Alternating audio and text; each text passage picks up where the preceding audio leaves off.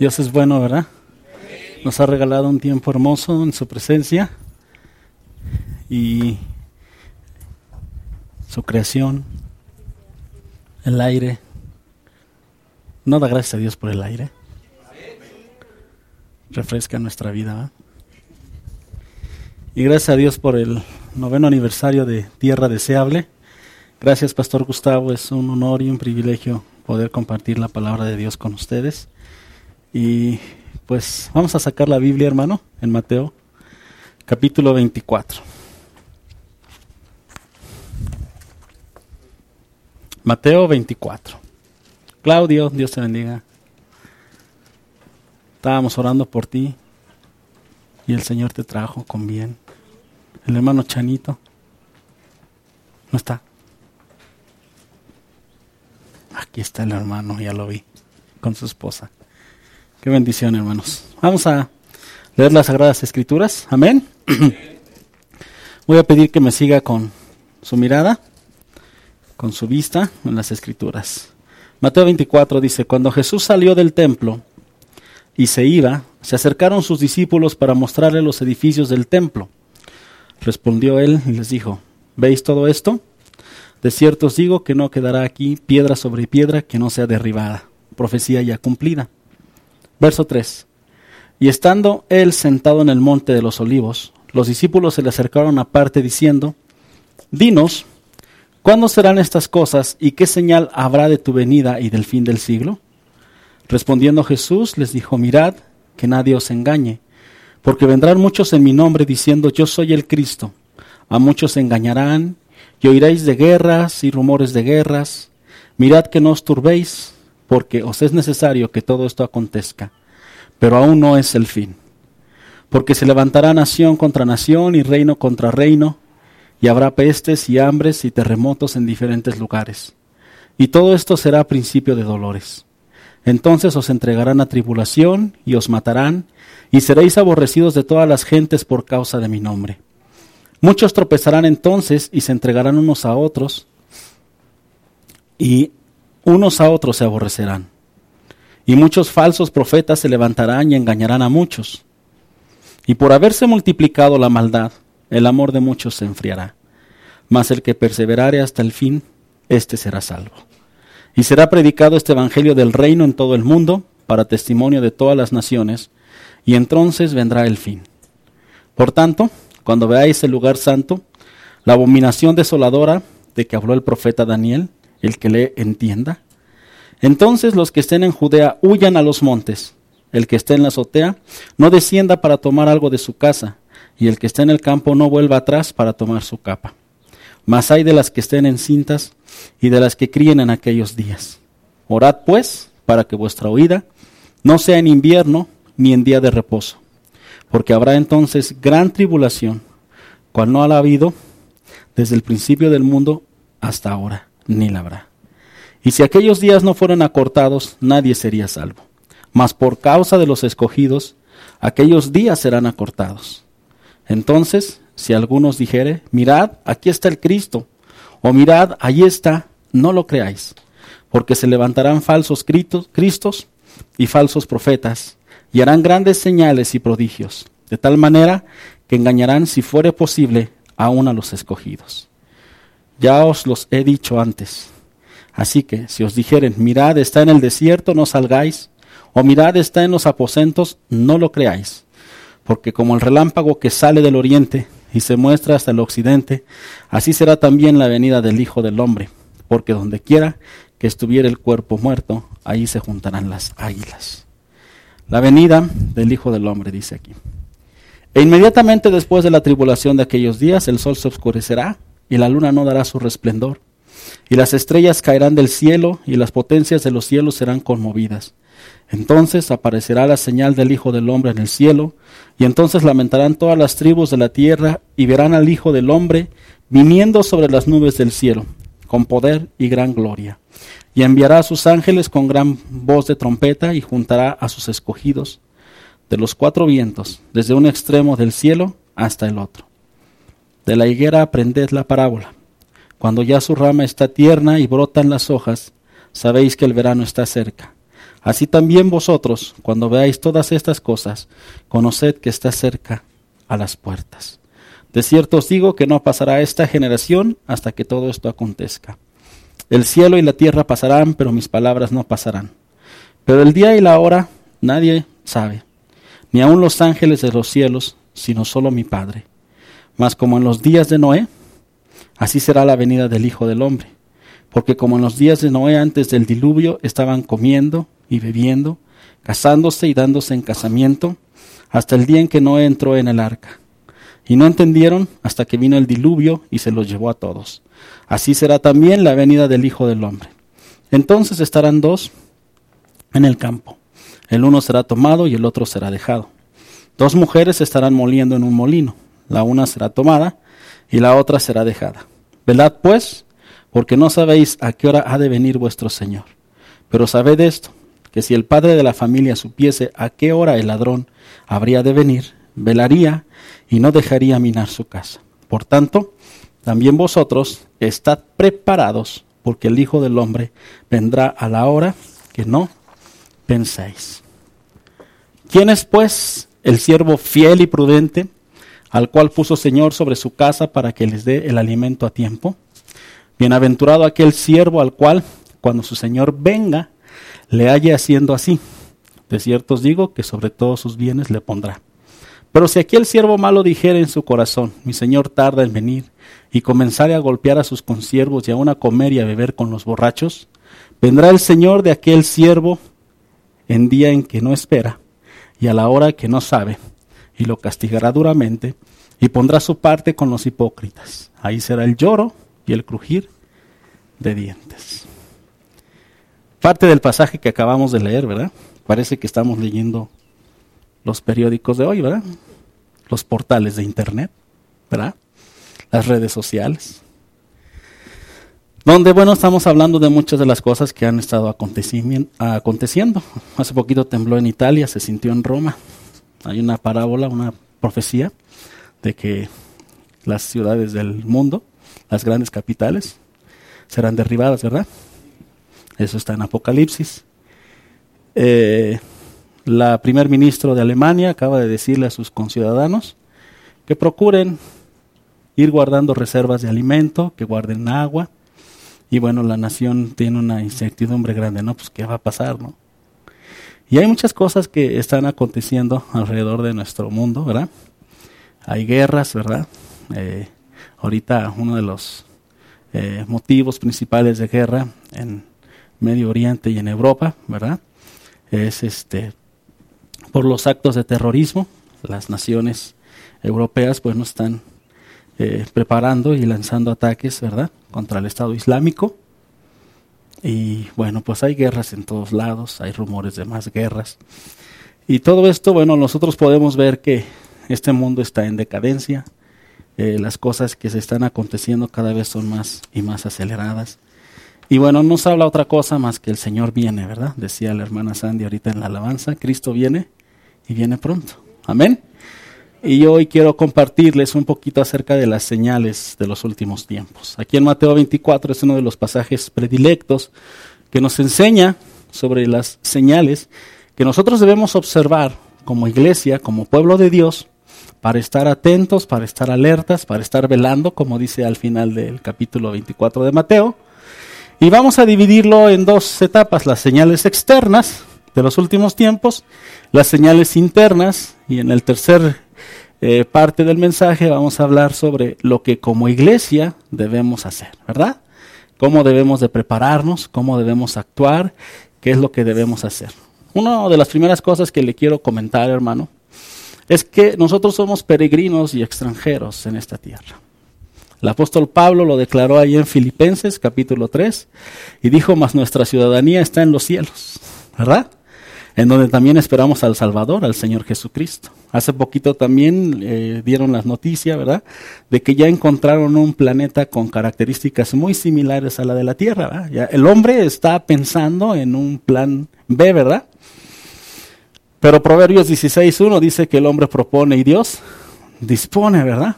Entonces ya los científicos, ya la comunidad internacional, ya dice que bueno, pues ya hay un lugar para donde nos podemos ir. Si ya nos acabamos este planeta, pues vamos a buscar otro, ¿verdad? Y para allá nos jalamos todos, ¿no? Eso es lo que piensa el hombre, ¿verdad? Más los designios de Dios y el Señor pues tiene otros planes. Entonces yo quiero empezar a hablarle hoy un poquito acerca de las señales externas de los últimos tiempos, ¿verdad? Y bueno, eh, una de las cosas importantes que usted y yo tenemos que ver es acerca de los periodos apocalípticos. ¿Cuántos han escuchado hablar de los periodos apocalípticos? ¿verdad? Aquí en Mateo 24 nos refieren varios, ¿verdad? Nos están hablando del principio de dolores, es uno de los periodos. Y yo, en mi opinión personal, creo que estamos viviendo el principio de dolores, ¿verdad? En mi opinión personal. Claro que su pastor les estará dando enseñanzas al respecto, y yo voy a dar ahorita una posición muy personal, ¿sí? de acuerdo a lo que nosotros hemos estado estudiando y escudriñando en las Sagradas Escrituras. Obviamente puede haber alguna, alguna variación en la percepción, pero para mí son tres periodos apocalípticos muy bien marcados. El, eh, vamos a llamarle cuatro con este que estamos hablando, principio de dolores, pero también está la tribulación de la cual habla la Biblia habla de un segundo periodo, de la gran tribulación, y habla del juicio o de la ira de Dios. Son tres, son tres periodos. Para estos tres periodos apocalípticos, en los cuales la nación de Israel juega un papel muy importante y las mismas naciones también, ¿verdad? Eh, lo vamos a considerar estas como las señales externas en, esta enseñanza que yo le voy a proporcionar. Sin embargo, le voy a manejar tres posiciones o cuatro este, posiciones que hay respecto a estos periodos de apocalípticos y al rapto de la iglesia. ¿En qué periodo se da el rapto de la iglesia? ¿Sí? Hay varias posiciones. Están los atribulacionistas que dicen que este, pues que antes de que estén estos tres periodos, la iglesia va a ser raptada. Existen los pretribulacionistas que dicen que antes de la tribulación, la iglesia va a ser raptada. Pero también existen aquellos que dicen que cuando termine la tribulación y empiece la gran tribulación, ahí en medio la iglesia va a ser raptada. Pero también hay los post-tribulacionistas, que esa es en la posición en la que yo me encuentro. Pero usted, con su pastor, tendrán su, su opinión. Yo creo que el rapto será antes de terminar la gran tribulación y antes de la ira de Dios. Yo le voy a explicar por qué. ¿Cuáles son mis fundamentos? Romanos capítulo 9, vamos a buscarlo. Capítulo 5, verso 9. Los que dicen que la tribulación, eh, el rapto va a ser previo a la tribulación, o entre la tribulación y la gran tribulación, se basan en este pasaje, Romanos 5, 9, que dice así. Pues mucho más, habla el apóstol Pablo, estando ya justificados en su sangre, por él seremos salvos de la ira, dice aquí este pasaje. ¿Salvos de qué? De la ira. La ira de Dios será el postrer periodo, el tercer periodo. ¿sí? Entonces yo creo que seremos salvos de la ira, dice este pasaje, mas no dice de la tribulación. Acabamos de leer Mateo 24, donde Jesús le dice a sus discípulos, ¿verdad? Que serán perseguidos, que serán matados, que se entregarán unos a otros y que habrá una gran tribulación como la que nunca ha habido ni habrá. Y le dice que ese tiempo de la gran tribulación será acortado por causa de los escogidos. Entonces, mi opinión personal es que está el principio de dolores, que creo yo que ya lo estamos viviendo, está el inicio de la tribulación, el cual ahorita le voy a explicar en base a qué pasajes pienso que va a ser el momento en que va a arrancar la tribulación. A los tres años y medio de esta última semana de Daniel, de la cual vamos a hablar ahorita, está la gran tribulación y después viene la ira de Dios, que es el, tercer y último periodo. Esa es mi opinión muy, muy principal. Pero vamos a hablar un poquito acerca de esto y vamos a, al capítulo 9 de Daniel para que ahorita conozcamos nosotros las señales externas. ¿Qué es lo que tiene que pasar en Israel? ¿Qué es lo que tiene que pasar en las naciones ante estos periodos que se vienen. Daniel 9:24.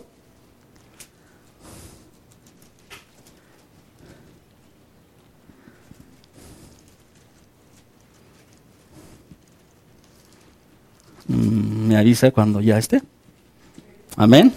Ahí estamos. ¿no?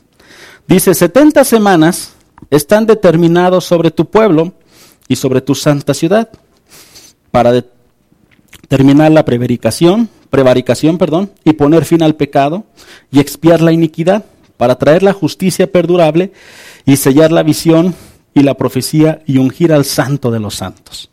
Sabe pues y entiende que desde la salida de la orden para restaurar y edificar Jerusalén hasta el Mesías príncipe habrá siete semanas y setenta y dos semanas, y se volverá a edificar la plaza y el muro en tiempos angustiosos, y después de las setenta y dos semanas se quitará la vida al Mesías, mas no por sí. Y el pueblo de un príncipe que ha de venir destruirá la ciudad y el santuario, y su fin será con inundación, y hasta el fin de la guerra durarán las devastaciones. Verso 27. Y por otra semana que esa es la última semana de las, de las 70 semanas, es decir, la semana 70, y por otra semana confirmará el pacto con muchos, y a la mitad de esa semana hará cesar el sacrificio y la ofrenda.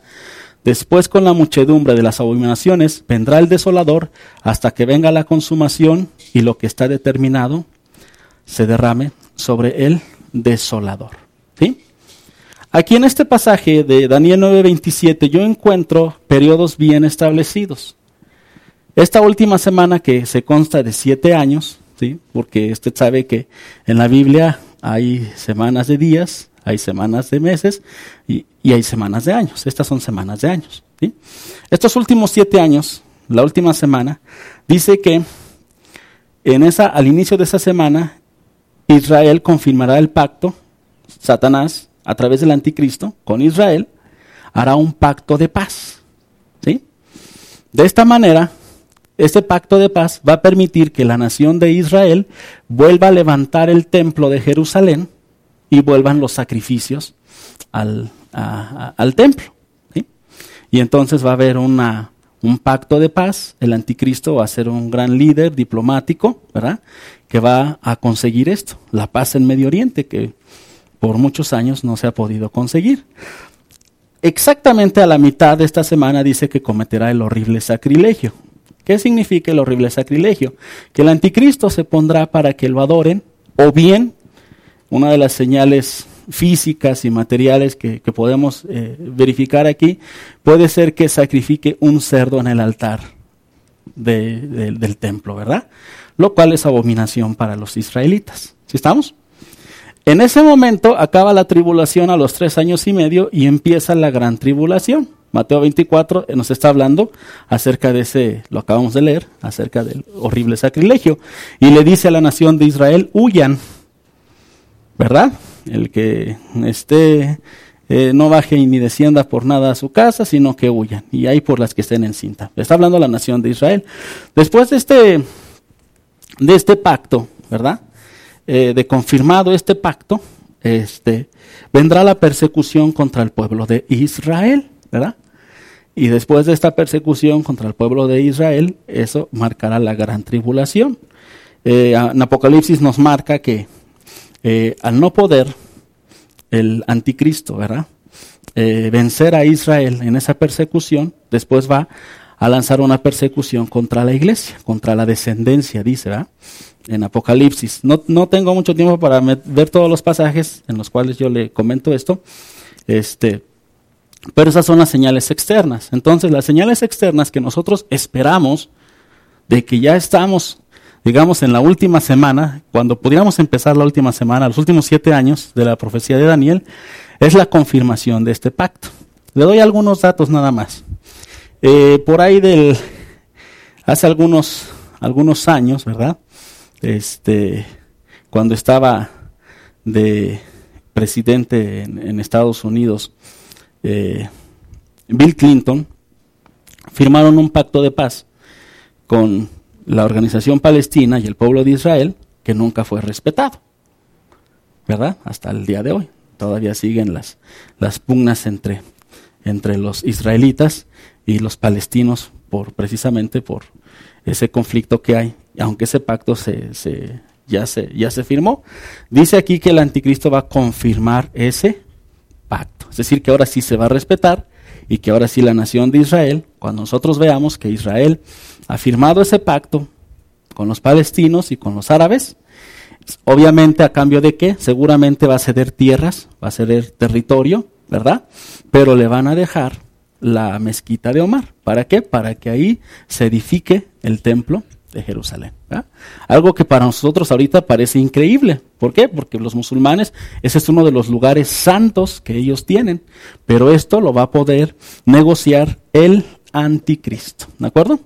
Ahora, muchos eh, políticos, inclusive empresarios, gente de negocios, están hablando ya mucho de un eh, orden mundial, es decir, que haya un solo líder en el mundo. Fíjese lo que declaró Bill Gates, uno de los hombres más influyentes en el mundo. Él dice que este, habla de un gobierno mundial que acabe con el hambre, con la peste, con la injusticia social, social perdón, y que genere una paz y una armonía mundial, ¿verdad? Entonces, todos estos bloques que han ido conformando las naciones están enfocados hacia tener la unificación de un gobierno mundial, unificado, ¿sí? Este, y bueno, pues ¿quién va a lograr esta unión? Pues el anticristo. El anticristo tendrá ese, esa capacidad diplomática, ¿verdad? Para poder hacerlo. ¿De acuerdo? Pero bueno, les recuerdo que después de ese pacto, a los tres años y medio, se mostrará tal cual es. ¿De acuerdo? Y entonces va a querer que se le ofrezca sacrificio a él, o va a querer ofrecer un cerdo, y entonces es cuando se va a desatar la gran tribulación. ¿Sí? Bueno, ok. Eh, ahora, otra de las cosas que también hemos observado y que ya se está, se está dando es que la nación de Israel, ¿verdad?, está cada día más eh, retirada de Estados Unidos. Y Estados Unidos, ¿verdad?, cada día le está retirando más su apoyo a la nación de Israel. Hace poquito escuchamos en las noticias que el presidente Barack Obama, ¿verdad? Fue, se reunió con los iraníes, ¿verdad? Y le dijeron, vamos a firmar un pacto de paz, nosotros vamos a guardar nuestras armas nucleares, no pasa nada, e ignoró a Israel en este acuerdo. De tal manera que el primer ministro israelí vino a Estados Unidos y, y, no lo recibió el presidente, lo recibieron los de las cámaras y les vino a decir, lo están engañando. Estos se están preparando, ¿verdad?, para los conflictos bélicos que se van a dar al final de los, de los tiempos, ¿no? Entre otras cosas, la batalla del Armagedón, ¿verdad? Donde dice la Biblia que el anticristo reunirá a todas las naciones, ¿verdad?, en contra de la nación de Israel. ¿Sí estamos? Entonces, esta es otra de las señales que ya, que ya estamos viendo. También estamos viendo que Estados Unidos ya está este, perdiendo protagonismo en el ámbito este, internacional, ¿no? Porque además la Biblia no habla de que Estados Unidos juegue un papel protagónico en los últimos tiempos, ¿verdad? Sí nos habla de las esas, la profecía donde el profeta Daniel, ¿verdad? Habla de cuatro bestias, la última bestia, que es la constitución o la reconfiguración del antiguo imperio romano, que va a incluir algunas naciones europeas, ¿verdad? Con algunas naciones de Medio Oriente y del norte de África. Entonces ese imperio se va a volver a levantar y ese imperio es el que precisamente va a comandar el anticristo. ¿verdad? Y de alguna de esas diez naciones va a surgir el anticristo. ¿verdad? No sé, por ejemplo, ahora que se dieron los atentados en Francia, eh, y que, bueno, los franceses se alarmaron, ¿verdad? Y una de las primeras decisiones de las cuales hablaron ellos es pues de expulsar a todos los musulmanes de su territorio, ¿no? Nada más que se dieron cuenta, ¿verdad? Que más del 30 o hasta un 50% de la población de Francia son de origen musulmán. O sea, no podían hacer eso. ¿Por qué? Porque ya se ha mezclado mucho el Medio Oriente con Europa. Europa está invadida de, de, gente del Medio Oriente, de musulmanes. Entonces se está dando lo que la Biblia dice, ¿verdad? Y entonces a partir de esas diez naciones que se van a levantar, de ahí surgirá el anticristo. ¿Sí? ¿Estamos? Bueno. Este. Y bueno, estamos hablando de esos, de esos periodos. Eh, vamos a Mateo 24, 15, donde vemos aquí cómo es que se va a cumplir, ¿verdad? Esta profecía de la cual habla el profeta Daniel y la cual ratifica a nuestro Señor Jesucristo.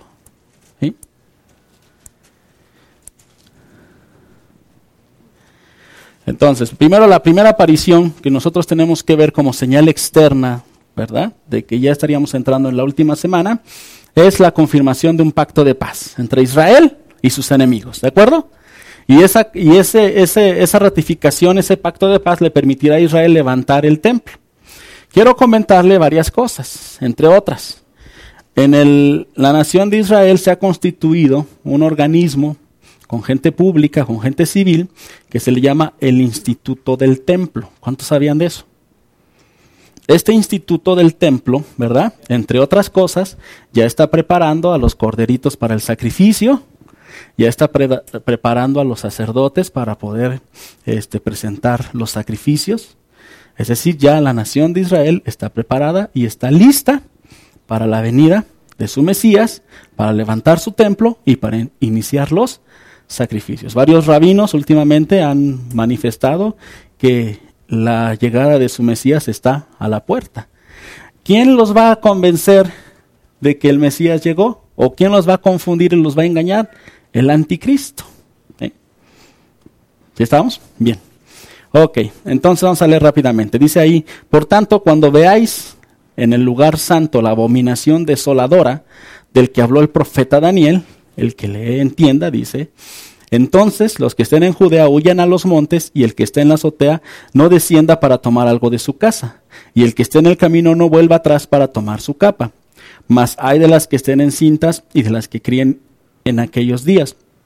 Orad pues para que vuestra huida no sea en invierno ni en día de reposo, porque habrá entonces gran tribulación, cual no, ha habido desde el principio del mundo hasta ahora, ni la habrá, ¿verdad? Entonces, aquí, hermano, estamos hablando de que estamos exactamente a la mitad de, los, de la última semana de Daniel. Están principios de dolores, la tribulación empieza cuando se confirma el pacto y se levanta el templo y empiezan los sacrificios, Vuelvo a decir, esa es mi posición. La iglesia vamos a ver eso. Y después vienen tres años y medio, y a los tres años y medio es cuando viene el horrible sacrilegio de parte del anticristo y empieza la persecución del anticristo hacia la nación de Israel. ¿Sí? Bien. Eh, esta abominación desoladora pues fue profetizada por Daniel, lo acabamos de ver, ¿verdad? Y vamos a Daniel 11:31 para corroborar esta profecía, porque esa no está en Daniel 9, sino que está en 11:31, dice, y se levantará de su parte tropas que profanarán el santuario y fortaleza, y quitarán el continuo sacrificio y pondrán la abominación de sola dora, ¿verdad? Esa de la, abominación desoladora es la palabra en hebreo shikit, que se traduce abominación u horrible sacrilegio. Entonces, bueno, en, esta, en este periodo es cuando se va a levantar la gran tribulación. En Apocalipsis 12 o 14 nos habla, 12, nos habla, ¿verdad? Este, la profecía, ¿verdad? Del gran dragón, ¿verdad? Que va a estar frente a la mujer. ¿La mujer quién es? Israel, que dará a luz un hijo. ¿Quién es? Jesucristo. Y querrá devorarlo y querrá comerlo, pero ese será llevado al cielo. Y habla de la muerte y dónde está nuestro Señor Jesucristo. Él está en gloria, ¿no? Y dice que después desatará una persecución contra quién? Contra la mujer. ¿La mujer quién es? Israel. Pero como Israel será resguardada será sustentada por tres años y medio, que son los años de la gran tribulación, entonces dice que desatará su ira contra la descendencia de la mujer. El apóstol Pablo en Romanos nos dice que nosotros como iglesia de Cristo somos descendientes en ese sentido de Israel. Amén. Entonces esas son las señales externas que usted y yo tenemos que estar atentos. La tribulación, la gran tribulación, que en mi punto de vista, este, vamos a, presenciar. Eh, ya sea que el Señor tarde un poco más en venir, pero yo he pensado muchas veces que nos toca a esta generación. También hay otro dato ahí bien interesante, ¿va? No pasará esta generación antes de que se cumplan todas estas profecías. ¿Cuál generación? Ah, resulta que Israel estaba disperso en todo el mundo. Y en 1949, de manera milagrosa, ¿verdad? Las Naciones Unidas declararon a Israel como una nación, ¿verdad? Y hay una generación desde 1949, esa es la última generación. Las generaciones en la Biblia dice que, pues, este, los más fuertes, 70, 80 años, estamos hablando, ¿verdad? Y entonces, pues, si le echamos cuentas, hermano, estamos hablando del 2020, 2030, 2040, que alcanzar esa generación. Uno de los principios que ahorita le voy a decir es que no podemos poner fechas ni para el raptor ni para la venida, pero podemos hacer cálculos aproximados y sería una tontería hablar de fechas, ¿verdad? Ya, ya ha habido varios hermanos, ha habido varios movimientos que se han visto muy mal, ¿verdad? Cuando dicen, ya va a venir el Señor, ahorita que pasó agosto andábamos de vacaciones, ¿verdad? Ahorita en julio le digo a mi esposa, pues ya no vamos a llegar de vacaciones y ya, ¿no? ya la hicimos, ¿no? Así que disfruten, les decía yo, andábamos en la Huasteca Potosina. Este, pero no, no es cierto, no podemos, pero sí hay muchas señales que nos pueden decir, ¿verdad? Más o menos en, qué, en qué tiempo. Amén, hermano. ¿Sí? Apocalipsis 7:13. Ese es un pasaje por el cual, y es el último que le voy a tocar, por el cual yo digo que la iglesia pasará por la gran tribulación. Aparte de Mateo 24, ¿eh? que dijo el Señor que aquellos días se acortarán, habrá una gran tribulación, megatrilipsis en el griego se refiere de la gran tribulación, ¿verdad? Y dice que aquellos días se acortarán para que, por causa de los escogidos, porque va, la persecución va a ser tremenda de parte del anticristo. Apocalipsis 7:13, después de haber pasado varios sellos, dice entonces uno de los ancianos me preguntó, esos que están vestidos de blanco, ¿quiénes son y de dónde vienen? Verso 14, eso usted lo sabe, mi Señor, respondí. Él me dijo, aquellos son los que están saliendo de la gran tribulación. Han lavado y blanqueado sus túnicas. ¿En dónde? En la sangre del cordero. Versos antes dice que es, era una multitud que no se podía contar. ¿De acuerdo? ¿Sí? Ahora vamos a 1 Tesalonicenses 5.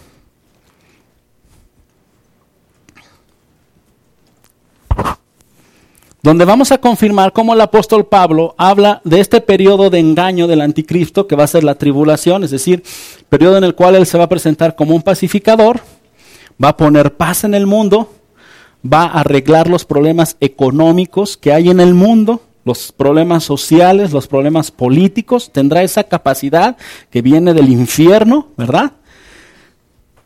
Ya otra de las grandes señales que hay y que hemos visto en nuestros tiempos es acerca del sistema financiero, ¿verdad, Pastor Gus? El pastor sabe más de esto que yo. Pero los expertos han dicho que en varias ocasiones el sistema mundial financiero ha estado a punto de colapsar y que se va a necesitar de un gran estratega, de alguien que pueda sostener el sistema económico mundial. Hemos visto economías como Estados Unidos que se ha colapsado. Las economías muy fuertes como China, hace poquito igual tuvo una caída muy fuerte. Entonces realmente no tienen la solución los países. ¿Quién la tiene? El anticristo. Primera Tesalonicenses 5.1. Es otra de las grandes señales. Dice, pero acerca de los tiempos y de las ocasiones no tenéis necesidad, dice el apóstol Pablo, que yo os escriba, porque vosotros sabéis perfectamente que el día del Señor vendrá así como ladrón en la noche que cuando digan paz y seguridad, entonces vendrá sobre ellos destrucción repentina, como los dolores de la mujer encinta, y no escaparán, ¿verdad? Entonces una de las cosas que va a poner el anticristo es un ambiente así como que de paz, ¿verdad? Yo, la verdad, a mí me dan curiosidad las organizaciones civiles bien intencionadas, que salen a las marchas, este, salen a las calles, hacen eventos en pos de la paz mundial, ¿verdad? Y ahí muchas veces igual ahí andan los cristianos, ¿no? Sí, viva la paz, nos vamos de blanco y, y todos nos vamos a amar. La Biblia dice que esa paz es una paz falsa, aparente, que el anticristo promoverá, pero después vendrá destrucción y muerte. Y luego dice en el verso 4, mas vosotros hermanos no estáis en tinieblas, para que aquellos días los sorprenda como ladrón. Por eso es que tú y yo estamos escudriñando las escrituras y estamos sabiendo qué es lo que va a pasar. Porque todos vosotros sois hijos de la luz e hijos del día. No somos de la noche ni de las tinieblas. Pero sí nos recomienda el apóstol Pablo, por tanto no durmamos como los demás, sino que velemos y seamos sobrios. Voy a hablar un poquito más de eso al final del mensaje, pero tú y yo tenemos que velar y ser sobrios. Y no tenemos por qué angustiarnos. Amén. Porque tú y yo no hemos sido puestos para la ira de Dios como lo leímos en Romanos, sino que hemos puesto, hemos sido puestos para ser salvados, para ser raptados, ¿verdad? Y llevados al cielo con el Señor. Estaremos en las bodas del Cordero, después estaremos en el milenio, ¿verdad? Amén. Lo que a nosotros nos espera no es comparable, pero para nada para los que los espera los moradores de la tierra. Apocalipsis habla mucho acerca de los moradores de la tierra. ¿Quiénes son los moradores de la tierra? Los que van a quedar después del rapto. Y los que invariablemente serán marcados con el número de la bestia, dice la Biblia. ¿verdad? Que todos, todos serán, serán qué? Marcados. Y bueno, eso lo dice aquí en este eh, en Primera Tesalonicenses, lo que estamos leyendo. Pero nosotros, verso 8, que somos del día, seamos sobrios, habiéndonos vestidos con la coraza de fe y de amor y con la esperanza de la salvación como yelmo. Porque, dice el verso 9, no nos ha puesto Dios para qué? Para ira, sino para alcanzar salvación. ¿Por medio de quién? De nuestro Señor Jesucristo, quien murió por nosotros para que ya sea que velemos o que durmamos, vivamos juntamente con Él. Por lo cual animaos unos a otros y edificaos unos a otros, ¿verdad? Así como lo hacéis. Amén. Entonces tú y yo tenemos una esperanza gloriosa en Cristo. Y si no la tienes, al final voy a hacer un llamado para que vengas a Cristo y tengas esa seguridad, porque a través de Cristo seremos salvos. Y aquí dice también lo mismo que dice Romanos 5.9, que no hemos sido predestinados ni preparados para pasar por la ira. ¿No dice la tribulación? No dice la gran tribulación, dice la ira de Dios. Déjeme explicárselo así de sencillo. La tribulación es la ira del hombre contra el hombre. La gran tribulación es la ira del diablo contra el hombre. Y la ira de Dios, la ira de Dios es la reacción de un Dios santo ante el pecado del hombre aquel que no ha sido justificado recibirá el pago de la ira de Dios. Y eso lo dice Apocalipsis más adelante, en qué consiste ese, ese pago. Amén. Y si nosotros analizamos los pasajes paralelos entre Apocalipsis y Mateo 24, están perfectamente bien alineados. Mateo lo escribió el evangelista, ¿verdad? Tomado directamente de la voz de nuestro Señor Jesucristo. Y el Apocalipsis lo escribió el apóstol Juan en la isla de Patmos cuando fue llevado al cielo, ¿verdad? Y le fue dada la profecía. ¿Sí? ¿Estamos? Y ahora, nada más le quiero dar rápidamente los paralelos entre los dos, este, eh, los dos libros, Apocalipsis y Mateo. Búsqueme rápido Mateo 24 y Apocalipsis 6.1. Mateo 24 nos dice, tengan cuidado de que nadie los engañe, les advirtió Jesús. Vendrán muchos que usando mi nombre, y esa es una señal interna que vamos a ver ahorita, me dirán, yo soy el Cristo, y engañarán a muchos. En Apocalipsis 6.1 dice, vi el cordero que rompió el primero de los siete sellos y oí a uno de los cuatro seres vivientes gritando a voz en trueno, ven, miré y apareció un caballo blanco y el jinete llevaba un arco, se le dio una corona y salió como vencedor para seguir venciendo. El primer jinete del Apocalipsis no es Cristo, es el anticristo, el que va a engañar. ¿De acuerdo? Y aquí está hablando Mateo 24 de esos engaños. Ahora vamos a Mateo 24, 6. Ustedes oirán de guerras y rumores de guerras, pero procuren no alarmarse. Es necesario que eso suceda, pero no será todavía el fin. Apocalipsis 6.3 dice, cuando el Cordero rompió el segundo sello, oí al segundo ser viviente que gritaba, ven, y en eso salió otro caballo de color rojo encendido, al jinete se le entregó una gran espada y se le permitió quitar la paz de la tierra y hacer que sus habitantes se mataran unos a otros. Esta parte es la parte de la tribulación, es la ira del hombre contra el hombre. Siguiente pasaje, 24.7 de Mateo. Ya vimos el anticristo, ya vimos la guerra, ahora vamos a ver otro. Se levantará nación contra nación y reino contra reino, habrá hambres y terremotos en todas partes. Cuando el Cordero 6.5 de Apocalipsis rompió el tercer sello, oí al tercero de los seres vivientes que gritaba, ven, miré, y apareció un caballo negro. El jinete tenía una balanza en la mano y oí como una voz en medio de los cuatro seres vivientes que decía, un kilo de trigo o tres kilos de cebada por el salario de un día, pero no afectes el precio este, del aceite y del vino. En medio de esta escasez y de esta hambre, que va a ser otra de las señales externas que va a haber aquí en, el mundo, le digo que la canciller alemán ya le está diciendo al pueblo que se, se, abastezca, se abastezca. Dice que no va a afectar al aceite ni el vino, ¿verdad? El aceite es el símbolo del Antiguo Testamento, es de la unción y la presencia del Espíritu Santo. Entonces, aquellos que tienen al Espíritu Santo, el vino, la sangre preciosa del Cordero, con el cual celebramos la Santa Cena, no seremos qué? Afectados. En medio de la tribulación el pueblo de Dios será sustentado. Amén. Es otro de los pasajes de los cuales, en mi opinión personal, creo que vamos a pasar. 24.7. Se levantará nación contra nación, reino contra reino, habrá hambres, terremotos. Terremotos ya los hemos visto, ¿ah? Le decía yo. Todo esto será apenas el comienzo de dolores. Apocalipsis 6.7. Cuando el Cordero rompió el cuarto sello, oí la voz del cuarto ser viviente que gritaba, ven, miré, y apareció un caballo amarillento. El jinete se llamaba muerte. Y el infierno lo seguía de cerca. Y se les otorgó poder sobre la cuarta parte de la tierra para matar por medio de espada el hambre, las epidemias y las fieras de la tierra. Amén.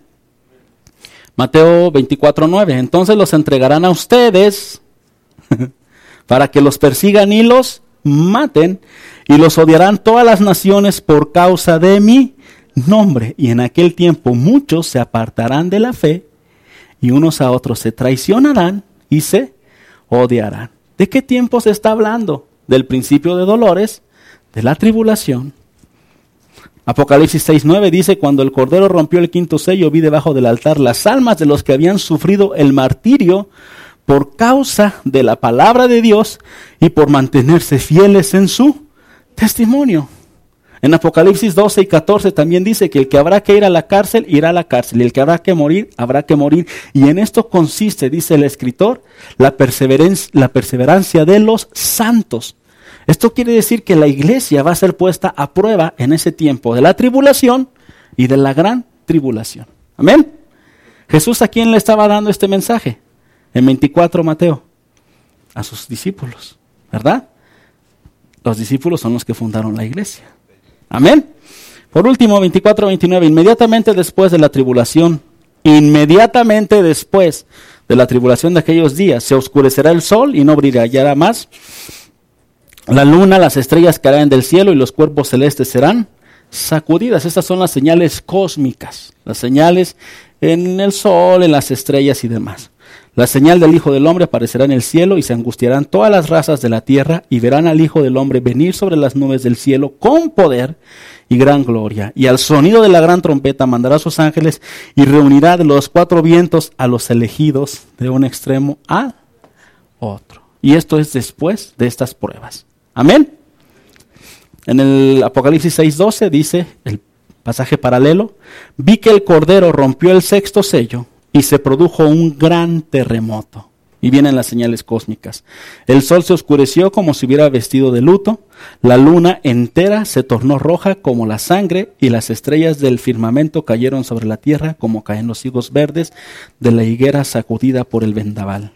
El firmamento desapareció como cuando se enrolla un pergamino y todas las montañas y las islas fueron removidas de su lugar. Los reyes de la tierra, dice en Apocalipsis 6:15, los magnates, los jefes militares, los ricos, los poderosos y todos los demás, esclavos y libres, se escondieron en las cuevas y entre las peñas de las montañas, y todos gritaban a las montañas y a las peñas, caigan sobre nosotros y escóndanos de la, de la mirada del que está sentado en el trono, de la, de la que dice ahí, de la ira del cordero, porque ha llegado el gran día del castigo. ¿Quién podrá mantenerse en pie? Estos pasajes están hablando cuando la iglesia ya no está aquí. Y ese es el periodo de la ira. ¿Sí? Entonces yo considero, para terminar las señales externas, yo considero que en el periodo de la gran tribulación, que deberían de ser tres años y medio para que se complete la semana, nuestro Señor Jesús dice que esos tiempos se acortarán, que esa última semana se acortará a causa de quién? De los escogidos. Al acortarte esa, semana, eh, el acto que va a marcar el fin de esa semana va a ser el rapto de la iglesia. Y entonces sí, vendrá la ira de Dios sobre la humanidad, ¿verdad? Y sobre esta tierra. Las señales cósmicas, y aquí vemos a todos los ricos, a los poderosos, a los magnates, a la gente que hoy se, se, se, este, se mofa, se burla, ¿verdad? Yo eh, el otro día tenía una plática con un profesor, compañero profesor de la Universidad Politécnica, y se estaba mofando y se estaba burlando, ¿no? Yo le estaba compartiendo de Cristo, ¿no? Y él es ateo, dice él, ¿no? Y me estaba dando sus argumentos, pero le decía yo, mira, aquí o tú estás equivocado o yo estoy equivocado. Si yo estoy equivocado, bueno, no va a pasar nada, no va a haber un juicio de Dios, no viene el Señor, no va a pasar nada, según lo que tú dices, ¿no? Y a mí tampoco me va a pasar nada, ¿estás de acuerdo? Pero si tú estás equivocado, te vas a ir al infierno y te vas a arrepentir de rechazar a Cristo y de esta oportunidad que Dios te está dando para que salves tu alma. ¿Sí me explico? Pues hoy la gente se, se mofa, pero va a llegar el día del juicio de Dios. ¿Verdad? Amén. Esas son las señales externas. Pero vamos a hablar de las señales internas. Mateo 24, 4. Vamos a ver nada más algunos pasajes. Y dice en el verso 4, respondiendo Jesús les dijo, mirad que nadie os engañe, porque vendrán muchos en mi nombre diciendo yo soy el Cristo y a muchos que engañarán, ¿verdad? ¿Sí? Usted ha visto en las noticias en varios países, ha habido uno, luego otro y luego otro que se levantan que son el Cristo, ¿verdad? Hubo uno ahorita, no me acuerdo si en Puerto Rico, creo que sí en Puerto Rico, muy, muy famoso, que ya se murió, gracias a Dios. en Tizayuca hay uno, dice el hermano. Y engañan a la gente, ¿o no? El de Guadalajara. Ahora vamos a Mateo 24, 9. Esa es una señal interna los engaños dentro de la iglesia. Levantan, se levanta gente diciendo que es el Cristo. Pero no nada más diciendo que son el Cristo. 24.9 dice, entonces os entregarán a tribulación y os matarán y seréis aborrecidos en todas las gentes por causa de mi nombre. Pero dice el verso 10, muchos tropezarán entonces y se entregarán unos a otros y se aborrecerán. Y muchos falsos profetas, dice ahí en el verso 11, se levantarán y ¿qué dice? y engañarán a muchos. Por haberse multiplicado la maldad, el amor de muchos se enfriará, mas el que perseverare hasta el fin será salvo. No voy a hablar de la salvación. es que el pastor Gus ya me... este, ¿Qué pasa aquí en esta segunda señal? Va a haber persecución, va a haber traición, va a haber falsos profetas, y escuche bien, va a haber falsas enseñanzas y falsos evangelios. ¿Falsos qué? Evangelios. Gálatas 6, Gálatas 1 del 6 al 10. Esta parte, hermano, ha proliferado mucho en estos últimos tiempos. Hay muchas revelaciones, hay muchos falsos evangelios. Y usted discúlpeme. Escribe el apóstol Pablo a la iglesia en Galacia que habían caído presas de, una, de un engaño, de un falso evangelio que estaba basado en el judaísmo. Un grupo de judaizantes, ¿verdad? De israelitas que guardaban la ley, querían engañar a la iglesia para que siguiera guardando la ley. Y dice, estoy maravillado en el verso 6 de que tan pronto os hayáis alejado del que os llamó por la gracia de Cristo para seguir un evangelio que dice ahí diferente. Y aclara Pablo, no que haya otros, sino que hay muchos que os perturban y quieren pervertir el evangelio de Cristo. Y nos da aquí una recomendación. Mas si aún nosotros, o sea, si alguno de los apóstoles estaba refiriéndose Pablo, o un ángel del cielo os anunciar otro evangelio diferente del que os he anunciado, sea que Anatema, sea maldito. No puede haber otro evangelio. Nosotros hoy conocemos, por ejemplo, un movimiento muy fuerte que se llama, una secta que se llaman los mormones. Los mormones juran y aseguran y perjuran que fue un ángel, el ángel que se le apareció a Moroni y le dio las tablas, ¿verdad? Para que sacaran su libro del mormón, ¿o no? Pero aquí dice el apóstol Pablo que ni aún un ángel. Y hoy hay muchos falsos evangelios. Nada más por mencionarle algunos, ¿verdad? Está el evangelio de la prosperidad, ¿verdad? Venga a Cristo, hágase rico, estrene un carro, tenga una casota grandota. Y yo nunca los escucho hablar sobre el arrepentimiento. ¿Verdad? ¿O no? Y el Evangelio significa que tú y yo nos arrepentimos porque estábamos muertos en nuestros pecados. Y hemos venido a Cristo para ser libres de la ira de Dios. Amén. ¿Sí, hermano? Verso número 9. Como antes hemos dicho, también ahora lo repito, si alguno os predica diferente evangelio del que habéis recibido, sea anatema, pues busco ahora el favor de los hombres o el de Dios, o trato de agradar a los hombres, pues si todavía agradara a los hombres, no sería siervo de Cristo, dice el apóstol Pablo. Entonces, hermano, ¿qué es lo que está sucediendo en nuestros tiempos? Que hay muchos falsos evangelios y que hay mucha palabra de hombre. Y que hay muchos pastores, muchos cristianos escuchando falsos evangelios o predicando falsos evangelios, agradando a las multitudes. ¿Agradando a quién? Al hombre. Amén. ¿Sí, hermano? Y entonces, pues nosotros tenemos que tener mucho cuidado. Y yo le, yo le pregunto algo. ¿Estamos viviendo o no esa parte? Por supuesto. Hay muchos falsos evangelios, hay muchos falsos profetas, hay muchas cosas muy este, raras que se están dando el día de hoy. Y tú y yo tomamos una decisión. Dice aquí el apóstol Pablo que hayáis abandonado. Es decir, nosotros muchas veces cambiamos el evangelio de Cristo por otro evangelio. Porque a veces nos llena el oído, porque a veces nos predica lo que nos conviene, porque no nos confrontan, por ejemplo, con nuestra condición a veces de naturaleza pecaminosa que tenemos. Y cuando nos empiezan a predicar así, ¿verdad? no, no, no, este evangelio este, está muy legalista, bla, bla, bla, y nos vamos buscando el lugar donde mejor nos acomodemos. El apóstol Pablo también le escribió a Timoteo y le dijo que en los postreros días, ¿verdad? La iglesia, habría muchos que no soportarán la sana doctrina. ¿Qué quiere decir? Que no soportarán lo que dice la Biblia. Y entonces se irán a escuchar fábulas, ¿verdad? Y entonces hoy hay muchos falsos evangelios. Ese de la prosperidad. Hay, hay los evangelios eh, basados en el humanismo, ¿verdad?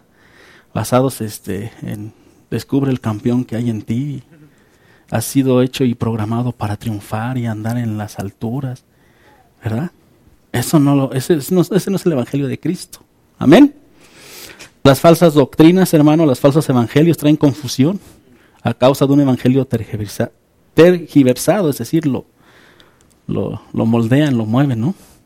El apóstol Pablo este, estaba hablando a los, en este caso a, la iglesia de Galacia, que no se dejaran llevar por los judaizantes, que fue uno de los primeros falsos evangelios que surgió en la historia de la iglesia. Amén. Pero ¿por qué a veces entran estos falsos evangelios? Bueno, entre otras cosas, ¿verdad? Porque muchas veces enfatizan el esfuerzo humano y a la gente le gusta ganarse las cosas. Hay gente religiosa que dice, no, no, no, yo tengo que hacer algo para ganarme el cielo. No. Lo único que tienes que hacer es arrepentirte y confesarle al Señor tus pecados. ¿Verdad?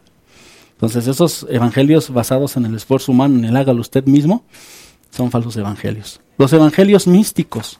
Oh, ¿cómo tenemos lo místico metido, verdad? ¿Sí o no? Yo en una ocasión llegué a la casa de un hermano que ya se me había hecho raro que no estaba asistiendo a la congregación.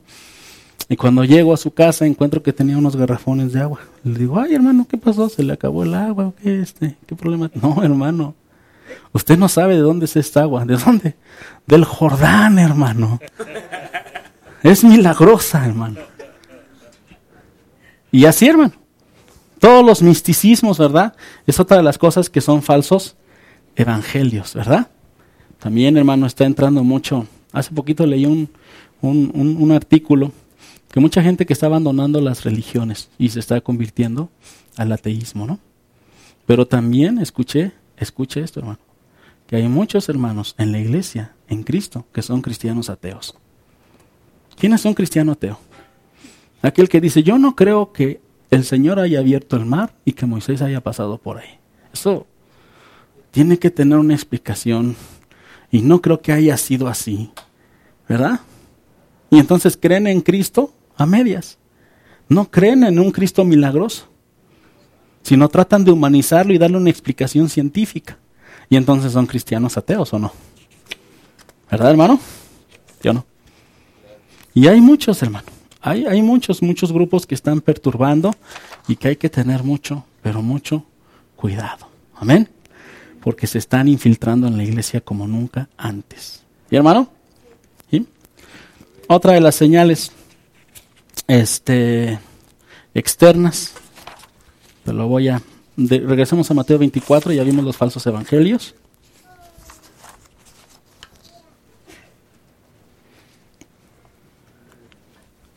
Veinticuatro treinta y seis. Acompáñeme, por favor. ¿Por qué le, hago leer desde el 36? Por ratificar lo que le comentaba hace rato. Podemos tener un aproximado, un mapa de los acontecimientos que se presenten, pero no podemos definir la, hora de cuándo será el rapto, por ejemplo, ¿no? No sabemos, ni cuándo va a venir el Señor. Dice, pero el día y la hora nadie lo sabe, ni aun los ángeles, sino mi Padre, ¿verdad? Sino solo mi Padre. Pero el verso 37 dice, mas como en los días de Noé, así será la venida del Hijo del Hombre. Porque como en los días antes del diluvio estaban comiendo y bebiendo, casándose y dándose en casamiento, hasta en el día en que Noé entró en el arca, y no entendieron hasta que vino el diluvio y se los llevó a todos. Así, así también será la venida del Hijo del Hombre. La última señal interna, hermano, es la indiferencia ante las cosas de Dios, como en los tiempos de Noé. Bueno, yo no sé si voy a tocar un punto delicado y si aquí no esté pasando. Pero en mi congregación o en la congregación que yo pastoreo, y en muchas congregaciones, en muchos pastores que conozco, excepto aquellos pastores que están predicando que todo el mundo va a ser rico y van a tener talana y son súper poderosos, hay mucha gente. Pero en las iglesias donde se está predicando la sana doctrina, hay mucha indiferencia y falta de compromiso hacia las cosas de Dios. Andamos en la boda, andamos en las compras, andamos en las reuniones sociales, como en los días de Noé. Y estoy hablando de una señal interna, no externa. Déjelo externo. Yo ahorita venía para acá, de, de acá de Matilde, y veo como la gente, no, pues es domingo, ¿no? Algunos andan en short, ¿verdad? Otros vi que iban a una fiesta. La indiferencia ante las cosas de Dios es una señal interna muy fuerte que hoy en día se está dando mucho. La iglesia se está durmiendo. La iglesia está tomando las reuniones muchas veces como un club social. Si puedo, voy. Si no puedo, pues no pasa nada. El Señor entenderá y el pastor también. El otro día unos hermanos me preguntaban, pastor, ¿podemos faltar? Es que va a venir mi tío Agapito y le tengo que preparar una comida y lo tengo que atender. Y yo les dije, hermano, a mí ya no me diga, porque yo le voy a decir que no. Mejor póngase a orar y que el Señor le guíe. Si usted sabe que verdaderamente es una situación urgente por la cual usted no va a atender sus responsabilidades espirituales, pues arréglese con Dios, ¿verdad? Pero si no, a lo que yo le animo es que a usted se entregue al Señor y que usted tome las cosas de Dios en serio, ¿verdad? Entonces yo le en amor, y obviamente esto le toca a su pastor, ¿verdad? Pero en amor yo le exhorto a que no viva como en los tiempos de Noé, a que no ande este, priorizando otras cosas. Centre su vida en el Señor. No abandone sus disciplinas espirituales, su oración, su lectura, sus reuniones de oración. Muy poca gente va a las reuniones de oración en las iglesias. Acérquese al Señor. Comprométase con Él. Amén. Porque ahí le va la última parte. El tercer parte, la tercera parte del mensaje. La actitud de la iglesia ante las señales de los últimos tiempos, tanto externos como internos. ¿Cuál debe de ser? Mateo 20, 24, 32. Amén. Sígame por favor con la vista. Dice, de la higuera aprended la parábola. Cuando ya su rama está tierna y brotan las hojas, sabéis que el verano está cerca. Así también vosotros, cuando veáis todas estas cosas, y las estamos viendo, conoced que está cerca a las puertas. De cierto os digo que no pasará esta generación hasta que todo esto acontezca. El cielo y la tierra pasarán, pero mis palabras no pasarán. Pero del día y la hora nadie sabe, ni aun los ángeles del cielo, sino solo mi Padre, ¿verdad? Y dice en el verso 42, velad pues, porque no sabéis a qué hora ha de venir vuestro Señor. ¿Qué tenemos que hacer tú y yo? Ante las señales externas e internas que estamos viendo. Primero, saber y conocer que Jesús está a las puertas. Que Jesús viene y viene pronto, viene por su iglesia. Me llama la atención, ¿cuántos escucharon predicar al hermano Gigi Ávila? ¿Lo han escuchado? Gigi Ávila. Es un evangelista argentino, muy conocido.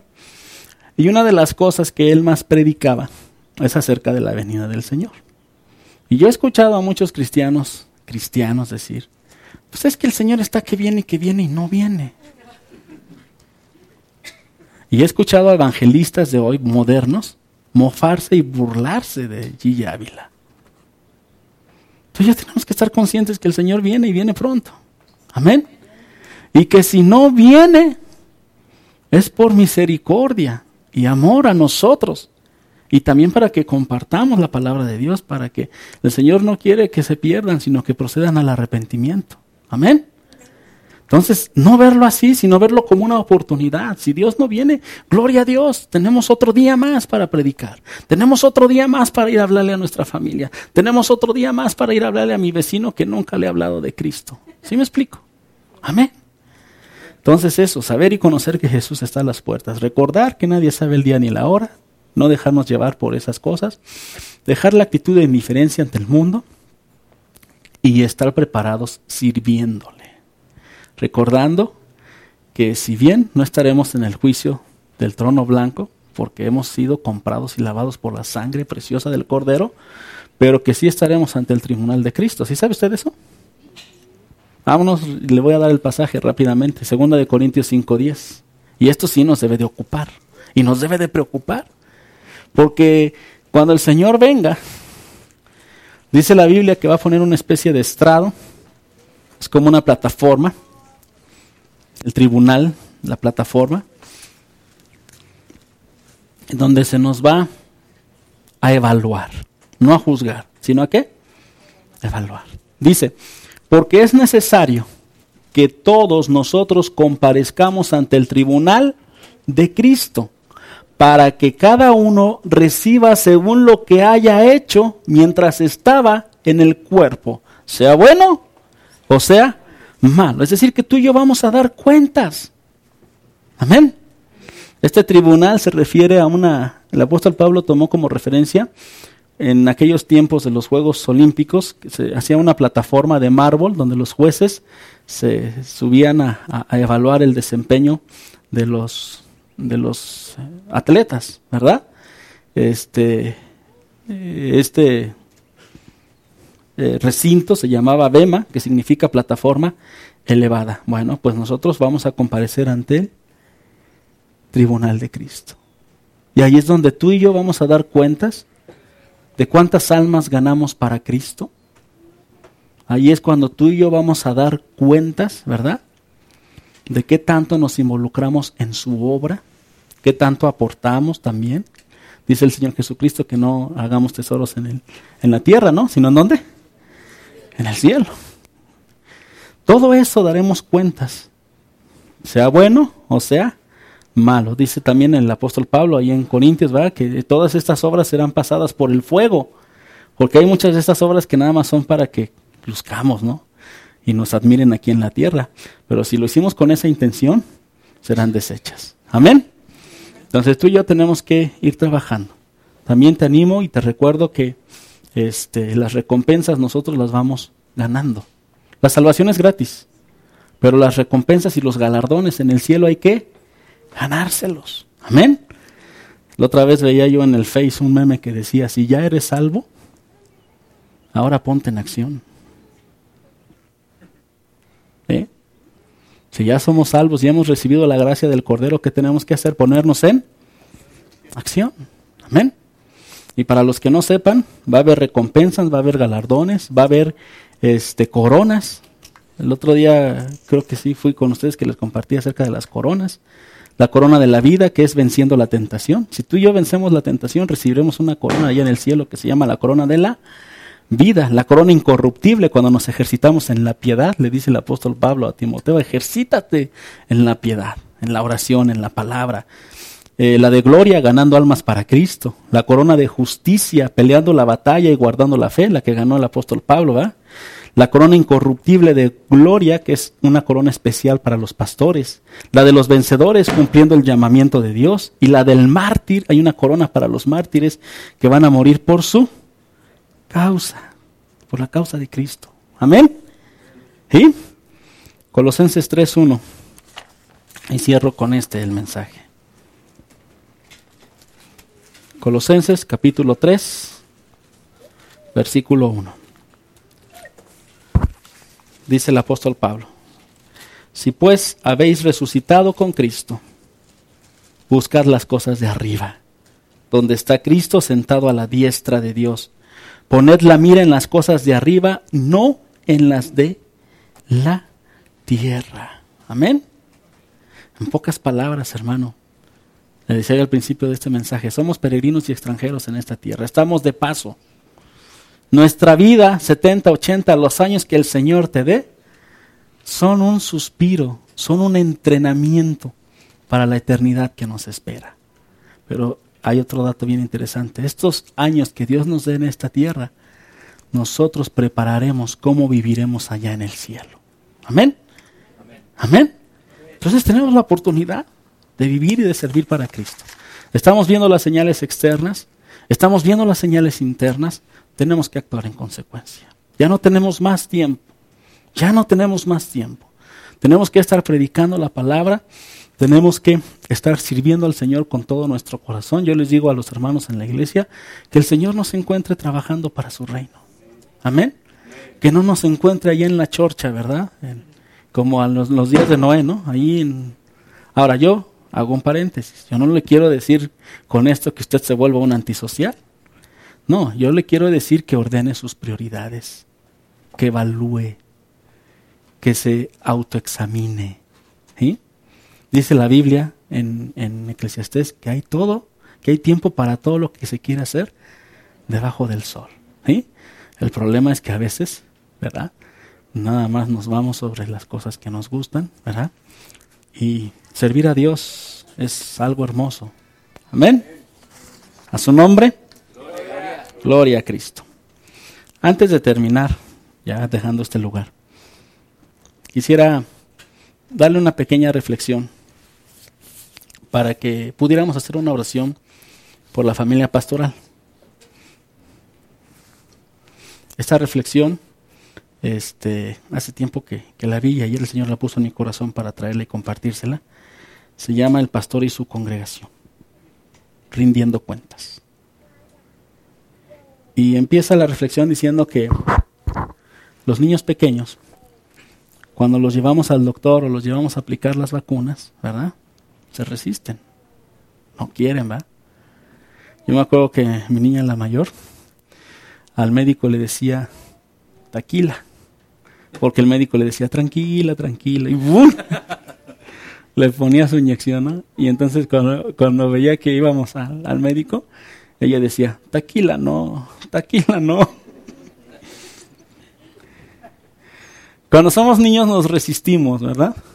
Ante las personas que hacen un, un bien por nosotros, ¿no? Lo triste es que esas actitudes muchas veces duran hasta que somos adultos y se infiltran en las iglesias. Hay muchas personas que muestran una especie de de resentimiento o de resistencia hacia sus líderes, sean los maestros de escuela dominical, sean los ancianos en la congregación o los pastores. Y esto simplemente es una, es una, una realidad, ¿verdad? Una realidad que, que, que vivimos en nuestros tiempos. Pero la Biblia de Dios, la palabra de Dios, perdón, la Biblia dice en Hebreos 13, 17, y se lo voy a pedir que lo busque para que lo subraye. Y dice así, obedeced a vuestros pastores y sujetaos a ellos, porque ellos velan por vuestras almas como quienes han de dar cuenta, para que lo hagan con alegría y no quejándose, porque esto no es provechoso. Hebreos 13, 17. ¿Sí? Bueno, aquí está claro un pasaje que el Señor le está dando a la iglesia y que está diciendo que pues nos pongamos en, en, esa, en esa sujeción, ¿no? ¿Y cuál sería la forma, hermano? Pues el mismo pasaje nos da la, la clave, ¿no? Primero, obediencia. ¿Sí? El pastor, normalmente, no digo que en todos los casos, Cuando dan una instrucción, pues la dan en base a la palabra de Dios. No porque eh, yo, por ejemplo, ahorita le digo, ¿no?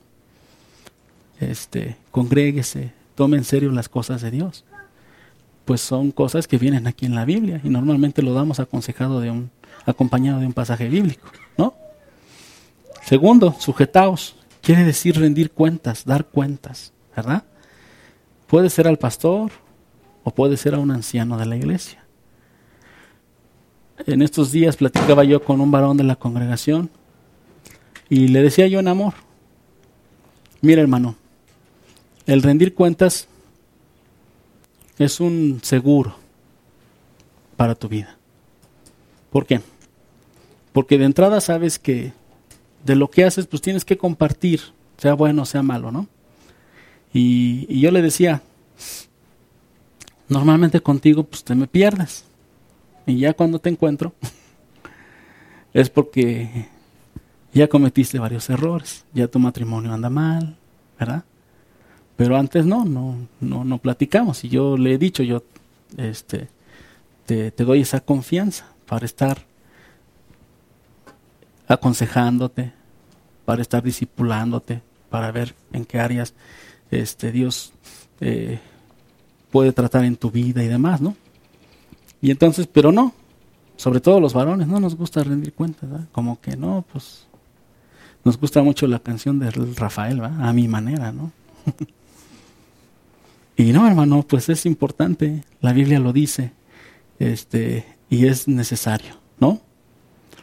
Eh, y algo bien importante, otro de los aspectos aquí es que hay que recordar que el pastor dará cuentas por los que se congregan con él.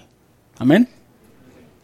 Y entonces, pues al dar cuentas, pues obviamente tenemos que ejercer ese contacto, esa autoridad. ¿sí? A mí cuando un hermano me dice, bueno, pues hermano, yo me voy a otra congregación, lo sigo viendo y sigo orando por ellos. Pero llega un tiempo en que ya ese vínculo se desprende. Y entonces se dice, él, él tiene la cobertura de su pastor y ahora su pastor dará cuentas por él. ¿Sí me explicó? Entonces por eso es importante que estemos integrados bien a la comunión de una iglesia. Importantísimo esa parte. Hacerlo con alegría, ¿ah? dice aquí la Biblia, que lo hagamos con alegría. ¿ah? Este, eh, y por último, no quejándonos, ¿no? Porque eso no es provechoso y sí puede ser perjudicial. Entonces, hermano, eh, pues yo te quiero hacer una pregunta ya para cerrar esta parte y que oremos por el pastor y su esposa y su familia. ¿Estás viendo a tu pastor como el doctor que te va a poner la vacuna? ¿Estás resistiendo su liderazgo? ¿O el día de hoy quieres darle tu apoyo y, tu confianza? Amén. Pues, ¿qué les parece si oramos por los pastores? Amén. Pastor, vamos a orar por ti, por tu familia, por tu esposa, por tus hijos.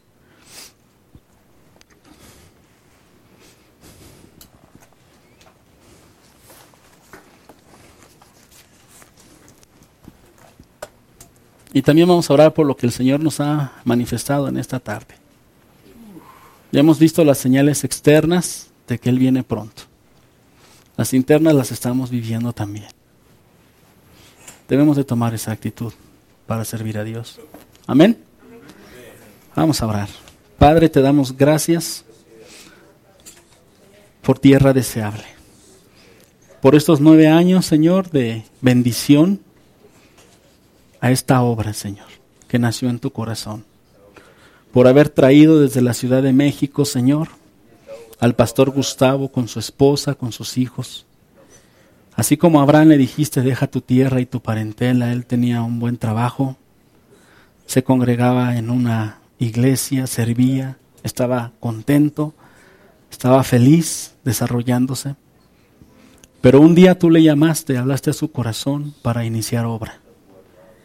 Y él en obediencia, Señor, se vino y empezó a trabajar con un grupo y ahora ya es una congregación. Y el día de hoy, Señor, tú has hablado a esta congregación una palabra clara, como a muchas congregaciones en estos tiempos. Tu venida está cerca. Hemos visto las señales externas cumpliéndose al pie de la letra. Las señales internas también, Señor, se han estado cumpliendo y tu venida está cerca, Señor. Como iglesia a estos nueve años, Señor. Permite recapacitar, permítenos recapacitar, Señor, en lo que hemos hecho bien, en lo que hemos hecho mal, en lo que nos hemos equivocado, Señor. Y poder tomar una actitud, Señor, como la que el Señor Jesucristo nos mostró y nos mandó. Estar velando, estar pendientes, estar sirviéndote, Señor. No como en los días de Noé, Señor, sino como una iglesia, Señor, que anhela y que espera tu venida y que está trabajando, Señor. Yo pongo en tus manos a la iglesia, Señor, tierra deseable. Y pongo en tus manos, Señor, la vida de sus pastores, del hermano Gustavo, Señor, de su esposa Sandy, de sus dos hijos. Padre, para que tú les sigas usando, Señor. Y como dice esta palabra en Hebreos 13, 17, Señor, en una unidad, Señor, puedan estar, Señor, respaldando al pastor, puedan estar orando por el pastor, puedan estar rindiendo cuentas, Señor, puedan estar, Señor, eh, haciéndolo con alegría, con gozo, Señor, amando tu obra, Señor, y amándote a ti sobre todas las cosas, Padre. Bendice la vida del pastor, Señor. Bendice la vida de su esposa, de sus hijos, Señor. Úsales, Padre yo sé que mi hermano tiene algunas decisiones importantes ahí en su corazón, Señor. Muéstrale el camino, Señor. Muéstrale el camino, respáldale, Señor, en toda decisión. Estorba lo que tengas que estorbar y abre la puerta, Señor, por la cual Él tenga que transitar. Y a la iglesia, Señor, te doy gracias, Padre, porque veo con alegría y con amor, Señor, cómo ha crecido, Señor, el fruto, Señor, invertido, Señor, en esta tierra. Padre, en esta tierra deseable, Señor. Padre, los ponemos en tus manos, Señor. Que la gracia de nuestro Señor Jesucristo, Señor, les bendiga, Señor. Que el amor de tu, eh, del Padre, Señor, les cubra, Señor. Que la unción fresca y poderosa de tu Espíritu Santo, Señor, les guíe, Señor, y les anime, Señor, a emprender, Señor, nuevos retos, Señor nuevos desafíos en tu reino para este año décimo que en el que van a entrar, Padre. Gracias, Señor. Bendíceles, Señor. Y bendigo a cada uno de mis hermanos que están aquí. Mis hermanos que vienen de la sierra, Señor, bendíceles allá, Padre. Las obras que el hermano, Señor, está visitando en aquel lugar, las misiones, Señor, sean bendecidas y sean prosperadas, Señor. Padre Santo, mis hermanos que son de aquí de la congregación, Señor, fortaléceles, Señor, en el nombre de Cristo, Señor. Llévales de gloria en gloria y de victoria en victoria, Señor. Si hay alguna situación de este algún conflicto, Señor, entre las familias, Señor, en el nombre de Jesús, hoy declaramos día de perdón y de restauración, Señor. Y como dice el apóstol Pablo, dejando todo lo que queda atrás, Señor, nos extendemos hacia lo que viene al frente Señor. Aleluya, Padre. Si hay alguna situación, Señor, alguna escasez, Señor, alguna falta de trabajo, Señor, alguna situación, Señor, de enfermedad. Padre, hoy es el día de salvación, hoy es el día de sanidad, hoy es el día de provisión en el nombre de Jesús para tierra deseable, Señor, y para sus pastores, Señor. Padre, gracias te doy, Señor, por esta palabra y te doy gracias por mis hermanos, Señor. Bendíceles y cúbreles con tu sangre preciosa, Señor, y llévales de victoria en victoria. En el precioso nombre que es sobre todo nombre, el nombre de nuestro Señor y Salvador, Jesucristo. Amén. Amén.